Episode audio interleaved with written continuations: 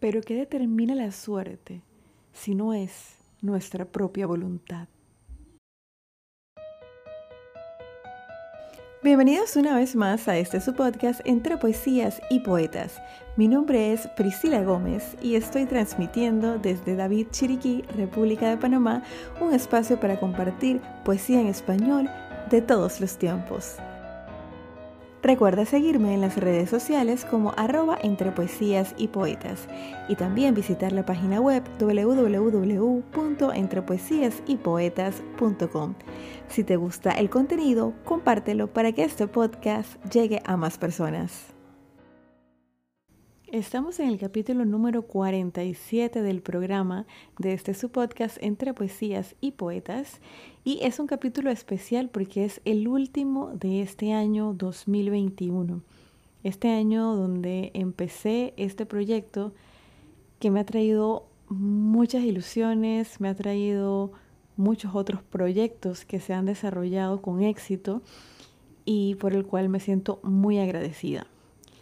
Busqué o intenté buscar una poesía relacionada a dejar el año viejo, a iniciar el año nuevo, y aunque encontré algunas en la web, principalmente de, poetas recientes, pues ninguna me llegó a convencer al 100%, y entonces decidí escribir mi propia poesía de año nuevo, de año viejo, que no le he puesto nombre todavía, Así que se las voy a declamar para que la escuchen y ustedes me sugieran qué nombre puede tener esta poesía. Les comparto que una de mis metas para este 2022 es escribir mi propio poemario, tener mis propias poesías. Así que pues qué mejor manera de despedir este año en el que me he ido muy bien en el entorno de la declamación y de la poesía y de recibir el próximo año que declamando mi propia poesía de despedida del año. Así que con ustedes, mi interpretación de mi propia poesía de Año Nuevo, Año Viejo.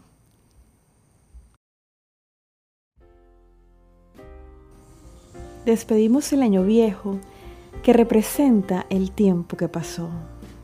Recibimos el año nuevo que representa el tiempo que vendrá. Y cada año trae consigo sus propias sorpresas y también cada año se lleva sus recuerdos al pasar. Seguimos tradiciones para la buena suerte atraer. Comer doce uvas, vestir de amarillo, con una maleta salir a caminar.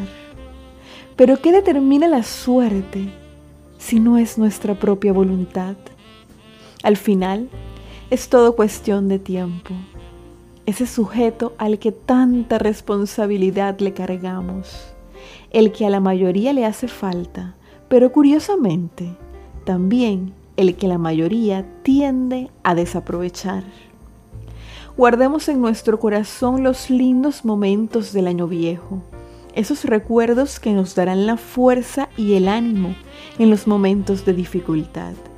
Y empecemos el año nuevo con ilusión, con sueños pero sobre todo propósitos que cumplir, metas que alcanzar.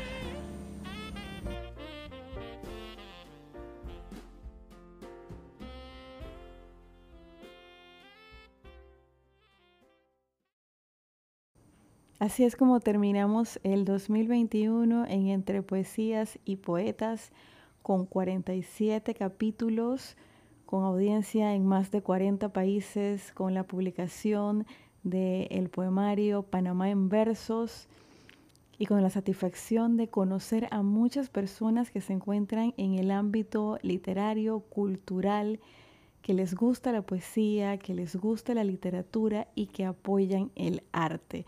Estoy sumamente agradecida con ustedes que semana tras semana siguen este podcast, que me mandan sus comentarios, que me animan a seguir adelante, que fueron al evento de lanzamiento de Panamá en Versos, que compraron mi libro y que me han apoyado en, este caminar de estos 47 capítulos. Y bueno, los invito a seguir apoyando la cultura, el arte y sobre todo la poesía en el 2022.